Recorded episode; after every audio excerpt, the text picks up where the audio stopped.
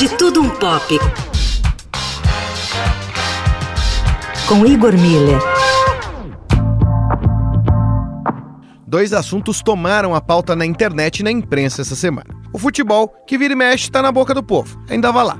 Mas declarações e manifestações de cunho nazista sempre nos assustam. E curiosamente, devido ao aquecimento desses fatores, um caso interessante envolvendo os dois assuntos apareceu na minha timeline. O técnico holandês Ruud Hiddink, que fez fama ao ganhar em 1988 a Copa dos Campeões com o PSV Eindhoven e fez bons trabalhos pela seleção holandesa na Copa de 98 e pela Coreia do Sul em 2002, foi lembrado por um curioso caso que nesta semana completou 30 anos.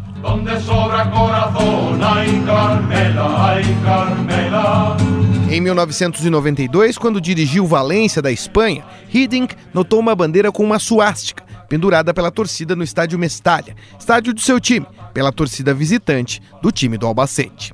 O técnico holandês foi enfático quando disse que seu time não entraria em campo enquanto a bandeira não fosse retirada. A atitude colocou em xeque uma série de estranhas naturalizações da cultura espanhola.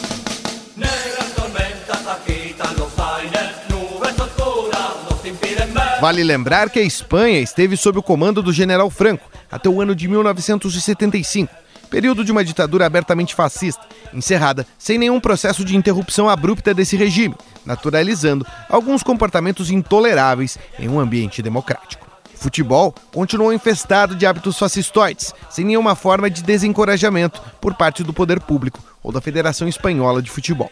Somente em 2007 que torcidas nazifascistas foram banidas do futebol espanhol, Antes era comum a presença de organizadas, os ultras, com essa orientação, normalizadas como parte do futebol.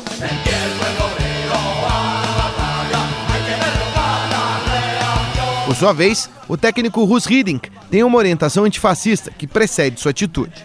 Seu pai Bert deu abrigo a judeus em sua casa durante a ocupação nazista em sua cidade natal, Westerveld, na divisa com a Alemanha. Bert Hiddink ainda recebeu paraquedistas aliados durante a contraofensiva recebendo uma medalha de honra por isso, do então general e futuro presidente dos Estados Unidos, Dwight Eisenhower. A posição de Hiddink, o filho e técnico, causou espanto na Espanha da época.